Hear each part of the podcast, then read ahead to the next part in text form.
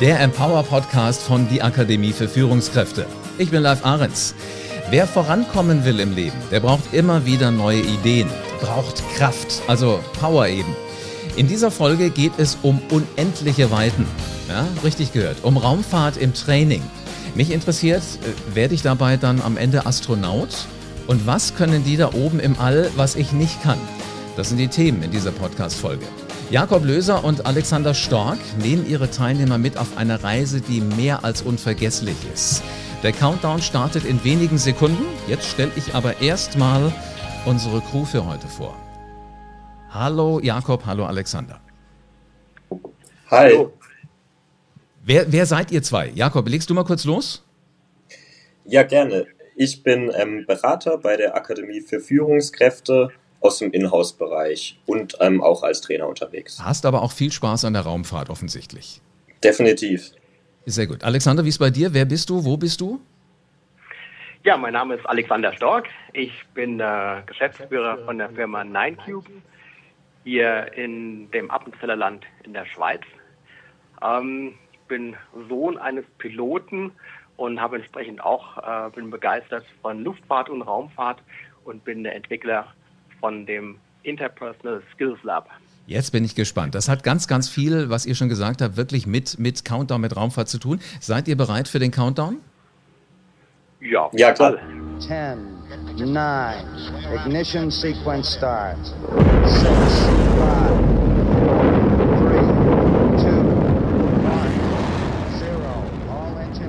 Und dann ging es los. Das ist eine der wichtigsten, der bekanntesten Missionen in der, in der Raumfahrt. Habt ihr das erkannt?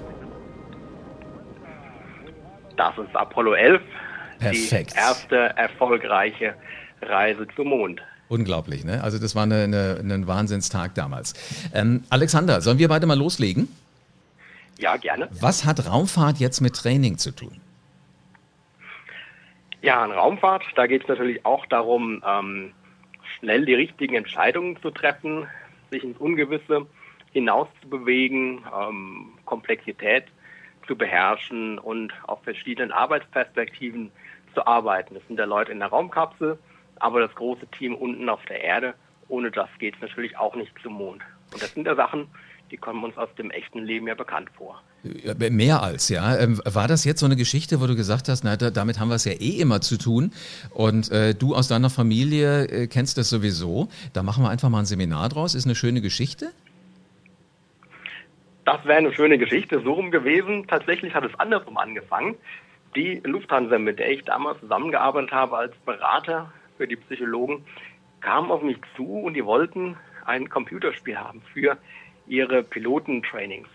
Und ähm, da mussten dann so gewisse Randbedingungen enthalten sein, wie wir sie eben schon genannt hatten, ähm, damit die Piloten trainieren können anhand von einem einfachen Spiel ähm, unter Stress, unter Druck bessere Entscheidungen zu treffen. Und das ist ja äh, was, was ich auch ganz gerne immer weiß. Also wenn ich hinten drin sitze, will ich ja wissen, dass die, äh, wenn sie Stress haben, auch immer noch die richtige Entscheidung treffen. Sowas wie, viele Menschen kennen ja die Geschichte von Sully, der Mann, der im Hudson gelandet ist. Das sind im Grunde genommen so die, die Dinge, die ihr provoziert. Ja, natürlich, genau. Nicht in dieser ganz extremen Form. Er hat da intuitiv mh, eine Entscheidung getroffen ähm, und hat dann sehr viel Leben gerettet. Ähm, aber es geht so auch um alltägliche Dinge. Ähm, äh, wenn ich morgens mein E-Mail als Projektleiter aufmache und eine Flut von E-Mails vorfinde, muss ich ja vielleicht auch schnell eine Priorität setzen. wenn ich mit anderen Leuten kommuniziere, dann ähm, treffe ich vielleicht eine Entscheidung, die sich in drei Monaten dann auswirkt, ob ich die richtige Entscheidung vielleicht in diesem IT-Projekt getroffen habe. Und wenn ich die richtige Entscheidung getroffen habe, ist alles gut. Und wenn nicht, dann kostet es halt ein bisschen Geld. Und das wäre noch Glück gehabt, ne? Ein bisschen Geld. Mitunter können das auch wirklich weitreichende, ordentliche, große Sachen sein, die da den Bach runtergehen. Wie funktioniert jetzt das Interlab? Ja, wir schicken mit einem Computerspiel ähm, die Teilnehmer, die in einem Präsenzseminar sind ähm, und auf verschiedene Teams verteilt sind, wir schicken sie virtuell in den Weltraum. Und ähm, der Trick bei der Computersimulation ist, dass sie an zwei oder drei verschiedenen Arbeitsperspektiven sitzen und somit nicht genau wissen, was ihre Teammitglieder sehen. Und jetzt müssen sie sauber kommunizieren unter Zeitdruck. Und das Ganze ist natürlich auch ein wenig ja, komplex. Und jetzt geht es darum, die Aufgabe entsprechend zu meistern. Ist das was, wo alle immer große Lust drauf haben oder fängt man da auch so ein Stück weit an, den Respekt in den Teilnehmeraugen, in den Teilnehmergesichtern zu sehen? Mm, manchmal ganz spannend zu sehen, wenn die Leute reinkommen und ähm, dann sehen sie, da sind die Computer aufgebaut. Vermutlich geht es jetzt da irgendwo in den Weltraum, man sieht ja das Raumschiff. Ähm, manche haben vielleicht Respekt, wenn sie die Computeranlage sehen und behaupten dann, uh, wir sind aber keine Gamer. Und ja, dann, äh, dann geht's los mit dem Einführungsfilm und ähm, das ist eine ganze Packung, dass die Leute dann erstmal zu verarbeiten haben. Das ist ja dann wie in einem Projektbriefing, wo ich auch eine ganze Menge zu verarbeiten habe. Und ja, dann geht es los. Und dann saugt diese Simulation praktisch diese Teilnehmer wie eine Art auf. Und dann geht es gar nicht mehr um das Computerspiel, sondern es geht ja um die Kooperation, um das Miteinander arbeiten und plötzlich tauen die Leute auf. Und dann sind die schon mittendrin im echten Leben. Wahnsinn, also du machst richtig Appetit. Äh, mach mal nochmal ganz langsam. Ich komme jetzt rein in den Raum. Ich mache die Tür auf oder ich laufe durch die offene Tür. Ich gucke geradeaus, wo normalerweise vorne die große Leinwand ist. Ähm, was sehe ich dann? Was sehe ich links, was sehe ich rechts? Was, was rieche ich? Ja, auf der Leinwand ist dann schon ähm, das Bild von der Raumstation. Vielleicht läuft doch schon ein, ein kleines Intro-Video. Und äh, auf den Plätzen, wo normalerweise die Teilnehmer sitzen, sind Tischinseln und dort sind jeweils zwei Computer drauf, die sich gegenüberstehen mit dem Raumschiffbild. Und es tönt dann schon etwas basic Musik und die Atmosphäre ist schon da. Woran kannst du sagen, wenn du den Teilnehmern dann ins Gesicht guckst, die werden hier viel Spaß haben oder die haben erstmal Berührungsängste? Oder gibt es solche Berührungsängste am Ende gar nicht mehr, wenn sie erstmal da sind? Ja, manchmal gibt es schon noch Berührungsängste, manchmal gibt es weit aufgerissene Augen, die denken, oh Gott, was ist jetzt hier los? Hm, ich wollte auch in ein Seminar kommen, einen Kaffee trinken und die Beine hochlegen. Ähm, die Leute holen wir natürlich mit, weil sie ja sehr schnell in die Übung aufgesaugt werden.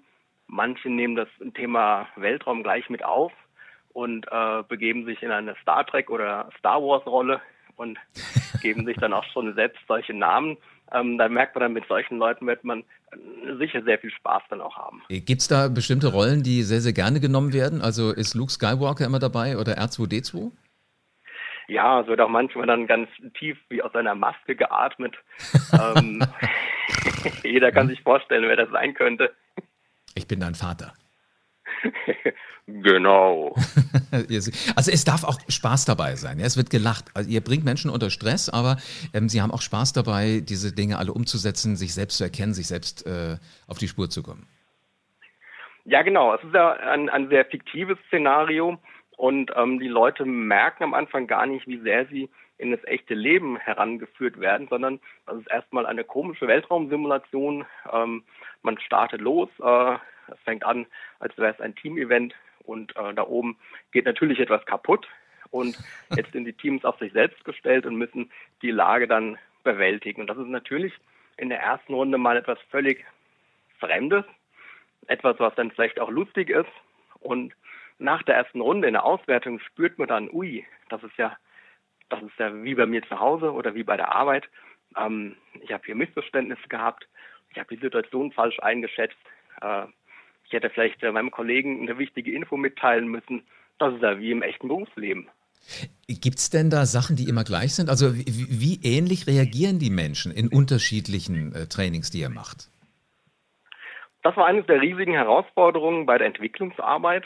Ähm, wenn man jetzt ein, ein BWL-Planspiel baut, dann kann ich ja die Formeln im äh, Voraus berechnen und prüfen, ob das alles so passt. Und bei der Entwicklung war halt die spannende Frage, verhalten sich denn die Menschen auch so, wie wir das erwarten, ähm, dass wir dann daraus ähm, eine Trainingssituation bauen können. Und tatsächlich, obwohl ja das Verhalten frei ist von den Leuten, ähm, verhalten die sich am Anfang alle sehr, sehr, sehr ähnlich und tappen eigentlich immer wieder in dieselbe Falle hinein. Also ihr könnt schon ahnen, jetzt stellen wir Ihnen die und die Aufgabe und es wird gleich das und das und das passieren, damit ihr auch in der, in der Beratung, in der Auswertung schon Ideen habt, wie kann man das am besten einfangen. Ja, genau. Es ist am Anfang so, dass meistens mh, hm, die eine oder andere wichtige Info gar nicht ähm, dem anderen Team, also der anderen Seite im selben Team mitgeteilt wird. Ähm, es werden Sachen übersehen, es werden Situationen falsch eingeschätzt. Und das ist wirklich spannend zu sehen über die Jahre, dass die Leute doch immer wieder eigentlich in die gleichen, ähm, in die gleichen Muster reinfallen. Ist hochinteressant. Also jetzt kann man sich übrigens auch fragen, ist das, was wir jetzt gerade machen miteinander, einfach telefonieren? Der eine oder andere wird vielleicht denken, das ist ein Telefon. Wir könnten aber eigentlich auch sagen, das ist genau der Klang von Funk zwischen Boden, äh, zwischen Erde und zwischen äh, Raumstation. Ja, ganz genau. Ähm, sag mal, darfst du Dinge erzählen, die da im Seminarraum passieren, die auf der Raumstation passieren, oder ist das dann eher so geschlossener Raum? Ich bin neugierig. Hm, ja, also ähm, grundsätzlich ist es ja so, dass eigentlich in Verhaltenstrainings ähm, mal der Raum geschlossen ist und die Dinge nicht nach draußen äh, getragen Du musst ja werden. keinen Namen Ähm, nennen. ich muss ja keinen Darth Vader, aber auch, nein, der war nicht dabei. nein, es, ähm, es passieren wirklich alle Sachen, die, äh, die sonst auch im echten Leben passieren, ähm, von, von den positiven und negativen Aspekten. Also man, ähm, man sieht, wenn sich zum Beispiel in einem Team Leute nicht vertrauen, ähm, das manifestiert sich sehr stark in, in einem solchen Setting. Ähm, man äh, sieht, äh, wer vielleicht die Führungsrolle äh, gerne übernimmt. Um, und wenn man dann zwei oder drei Alpha-Tierchen in so einem Team da drin sitzen hat, die dann zusammenarbeiten sollen, dann wird natürlich auch dieses Alpha-Zepter dann hin und her gezogen oder es kann dann auch mal ein Konflikt passieren. Also es kann eigentlich alles passieren, was im echten Leben auch passiert. Und wenn die Leute loben oder eine sehr angenehme Arbeitsatmosphäre haben, dann zeigt sich das auch in dem Endergebnis. Was Hab- natürlich dann viel besser ist. Das glaube ich ja. Wie häufig bist du schon überrascht, auch selbst als Trainer aus so einem Training rausgegangen? Ähm, doch immer wieder. Ich bin auch immer wieder überrascht, ähm, wie viel die Leute mitnehmen. Ähm, das hört man dann, wenn man am Ende des Tages so eine Feedbackrunde macht, weil das Spannende ist, wir sehen zwar sehr viel als Trainer während so einer Session, aber es passieren ganz viele Sachen auch in den Leuten drin, die sie in dem Moment nicht äußern oder auch innerlich verarbeiten. Und dann ist es für mich manchmal schwer einzuschätzen, ähm, was haben die Leute jetzt wirklich mitgenommen. Und wenn wir dann am Abend hören, äh, was sie alles mitgenommen haben oder was getriggert worden ist, ist das schon spannend, wenn man dann vier Wochen später oder sechs Monate später ein, äh, ein Schreiben bekommt, äh, wo drin steht, was sie dann alles geändert haben, die Leute. Also ähm, dass sie zum Beispiel Fehler in einer frühen Projektphase noch eher erkennen als früher ähm, oder effizienter arbeiten, dann, dann finde ich das spannend. Unglaublich interessant, ja. Ähm, sag mal, gibt es so einen magischen Moment, den alle Teilnehmer als den magischen Moment äh, empfinden, wo, wo sie extrem viel Lust drauf haben? Was ist das? Ähm, Oder darfst du es erzählen? Moment. Ähm, vielleicht ist das so nach dieser ersten Runde, wenn, wenn die Leute erstmal ähm, aus dem Weltraumtrip wieder mental im Seminarraum gelandet sind. Manche denken so, huch, was war denn das jetzt? Manche riechen schon den Braten, in welche Richtung das geht. Und wenn wir dann die Auswertung zeigen, was das Verhalten von den Leuten wirklich verursacht hat, und wenn wir dann in einer Folgerunde den Leuten die Chance geben, ihr Verhalten zu optimieren, also vielleicht mit offenen Fragen reingehen, wichtige Infos weitergeben, die Rollen vielleicht so zu verteilen, dass ich mehr Kapazitäten für das Team habe, für andere Aufgaben, wenn man nach dieser zweiten Runde so diese Messung hat und sieht, ja, ich muss nur ganz wenig machen, ich kann an dem Endergebnis relativ viel bewegen. Ich glaube, das ist so ein, so ein Schlüsselmoment, wo die Leute merken, wow, das, äh, das ist ja eigentlich ja völlig richtig. Steht in allen Lehrbüchern drin, Mhm. aber hier kann man es wirklich ähm, live erleben. Ja, was in den Lehrbüchern steht, ist immer das eine. Ne? Das hat jeder irgendwann mal aufgeschlagen, aber man macht halt nicht immer leider alles draus. Was sind denn die Dinge in ähm, dem Interlab, was die Teilnehmer aus dem, aus dem Tritt bringt? Mm, Es erscheint komplex äh, für die Teilnehmer. Äh, wir als Trainer wissen natürlich, dass es, ähm, dass es das nicht ist, aber als Teilnehmer ähm, begegne ich quasi einer, einer quasi komplexen Situation und, ähm, und ich muss dann mit meinen Mitspielern, wovon ja die Hälfte der Viererteams etwas völlig anderes sieht, ich muss diese Informationen abgleichen. Und das ist das, was uns allen aus dem Tritt bringt. Also wenn wir beide am gleichen Tisch sitzen und ähm, über das gleiche Thema sprechen, über die gleiche Aufgabe, ist das kein Thema, aber das ist ja nicht die Realität. Wir sitzen in den Projekten oder in Führungspositionen an so unterschiedlichen Stellen und sehen ja nicht, was die anderen machen. Und wenn wir dann noch ähm, so lustige Dinge machen wie ein wenig Stress da drauf gießen, Zeitdruck äh, und äh, so andere Dinge halt, dann, ähm, dann, dann kriegen wir die Leute schon ein wenig aus dem Tritt. Mhm. Diese, dieses Szenario, was du beschreibst, nennt sich ja Simulation im, im, im, äh, in der Fachwelt. Ähm, das kennen noch nicht viele. Was jeder kennt, sind Rollenspiele. Was kann denn eine Simulation besser als ein normales Rollenspiel?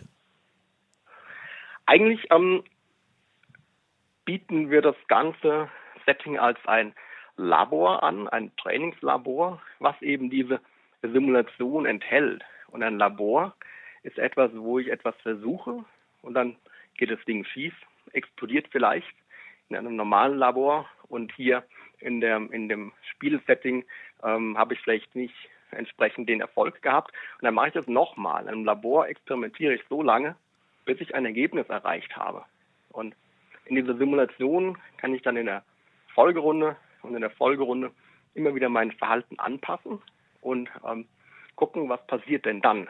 Und habe dann am Ende habe ich ähm, bestimmte Verhaltensweisen für mich persönlich heraus extrahiert, die entsprechend erfolgreich sind. Und der Unterschied zum Rollenspiel ist, ähm, dass ich einerseits ähm, die Rollen nicht vorgebe in der Simulation, das müssen die Leute selbst finden und ähm, wir können das Verhalten messen. Wir können sagen, ähm, aus ähm, Rückschlüsse ziehen auf die Qualität der Kommunikation oder der Koordination, Aussagen machen über die Kapazität in dem Team. Und das kann ein normales Rollenspiel so nicht bieten. Also eine unglaubliche Stärke. Jeder, der Lust hat, wirklich mal richtig an sich ranzugehen, sollte das unbedingt mal erlebt haben. Auf jeden Fall. Nehmen wir doch mal ähm, den Jakob nochmal mit dazu. Jakob, was äh, hat denn aus deiner Sicht bisher auch so für das Akademieumfeld gut geklappt mit dem Interlab? Ähm, ich würde auch noch gern zunächst Bezug nehmen auf die Frage, die du davor gestellt hast, nämlich was ähm, was äh, Interlab von einer herkömmlichen Simulation und einem herkömmlichen Rollenspiel unterscheidet. Ähm, weil das ist ein wichtiger Aspekt, den der Alex genannt hat, dass wir ähm, auf verschiedene Arten auswerten können. Zum einen über die sehr objektive Auswertung, die uns das System ausspuckt, aber auch aus den Feedbacks unter den Teilnehmern. Da gibt es aber noch weitere Unterschiede, finde ich, wie zum Beispiel ähm, dass die meisten Simulationen und Rollenspiele, die gespielt werden, die äh, können entweder sehr kurzweilig und sehr spaßig sein, gehen dann aber nicht so furchtbar in die Tiefe, oder sie sind sehr ähm, langatmig und auch sehr anstrengend. Und, und da passiert aber wirklich was mit den Leuten. Ich denke da zum Beispiel an eine Sonora oder an Kommunikatio. Das dauert aber wirklich lange und ist anstrengend für alle Beteiligten, was ja nichts Schlechtes ist. Jetzt machst du neugierig. Wie, wie war das? Äh, was hast du noch in Erinnerung, was dann passiert ist? Ähm, bei der Sonora, jetzt meinst du? Mhm. Ähm, ja, das, das braucht einfach erstmal, bis die Leute miteinander warm werden und bis sie dort wirklich ins Gespräch kommen, bis die eigentlichen Themen wirklich ausgehandelt werden. Das ist ja auch gewollt, das ist ja Teil der Sonora. Das macht es aber eben so lange. Bei, bei Interlab ist es tolle, da gibt es Missionen zwischen 10 und 30 Minuten, also es dauert echt nicht lange. Macht Spaß, weil es herausfordernd ist und es ein cooles Setting ist. Aber ähm, gleichzeitig äh, geht es auch total schnell in die Tiefe, weil dort eben diese Dinge, die der Alex aufgezählt hat, sofort schnell passieren. Also Kommunikationsschwierigkeiten, Konflikte, äh, hohe Informationsflut. Ähm, und das ist meiner Meinung nach so der zentrale Vorteil, den Internet bietet, dass man also in kurzer Zeit, in einem sehr unterhaltsamen Setting, sehr genau sieht, welche Themen sind relevant für die Leute und woran kann gearbeitet werden. Das Unterhaltsame ist ja eigentlich auch, auch, das Schöne, weil man dann ja Dinge mitnimmt. Also wenn ich mal gelacht habe, wenn ich mal gegrinst habe, wenn ich Spaß hatte, das sind ja Dinge, die sind im Kopf ein für alle Mal drin. Wie häufig hast du das Ganze schon mitgemacht als Teilnehmer? Ähm, als Teilnehmer zweimal mhm. ähm, in verschiedenen Settings ähm, und auch mit verschiedenen Missionen. Ähm, was aber nicht schlimm war, weil man könnte ja meinen, ich, ich kenne jetzt die Mission und ich weiß, ähm, eine Minute so und so passiert etwas und da muss ich drauf achten. Ähm, das Spannende ist aber, dass meine anderen Mitkollegen oder meine anderen Crewmitglieder das ja nicht kennen. Ähm, und jetzt kann ich natürlich den Holzhammer raushauen und sagen, hey, ich, ich, ich weiß, was hier passiert und ähm, folgt mir jetzt mal alle. Ähm, die Frage ist, ob mir dann halt wirklich auch alle folgen, ob diese Strategie so clever ist. Von daher war das eine super spannende ähm, Erfahrung äh, da auch an verschiedenen Orten mitzuspielen. Das klingt so, als würde es damit gelingen, dass man auch in erwachsenen Menschen wieder so den Spaß am, am Spielen, am Erleben kriegt, den Kinder im Kindergarten haben. Die gehen ja immer wieder auf den gleichen Spielplatz, aufs gleiche Spielzeug, weil sie denken, mal gucken, ob es so ist wie beim letzten Mal. Ist, ist das der De Kick? Definitiv. Also der, der Ehrgeiz, der ist den Leuten dann anzusehen. Und man als Trainer stachelt man das natürlich auch so ein bisschen an und spielt so die Gruppen äh, auch ein Stück weit gegeneinander aus, sage ich jetzt mal. Oder man betont einfach, mhm.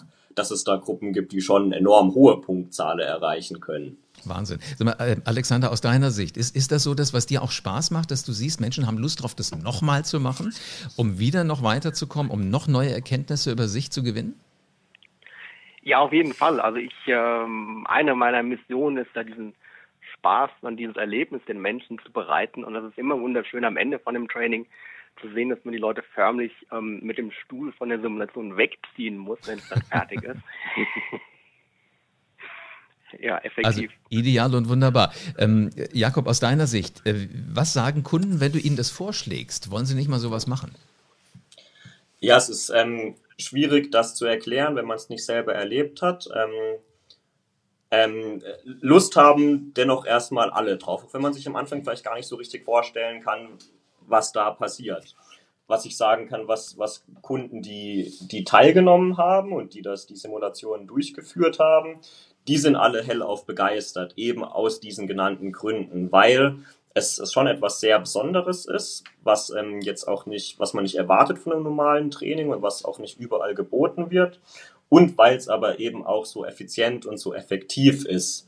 Ähm, auch noch so ein Beispiel, was jetzt vielleicht ein Vorteil gegenüber einer herkömmlichen Simulation wäre, wäre, dass es, es kann sich kein Teilnehmer rausziehen.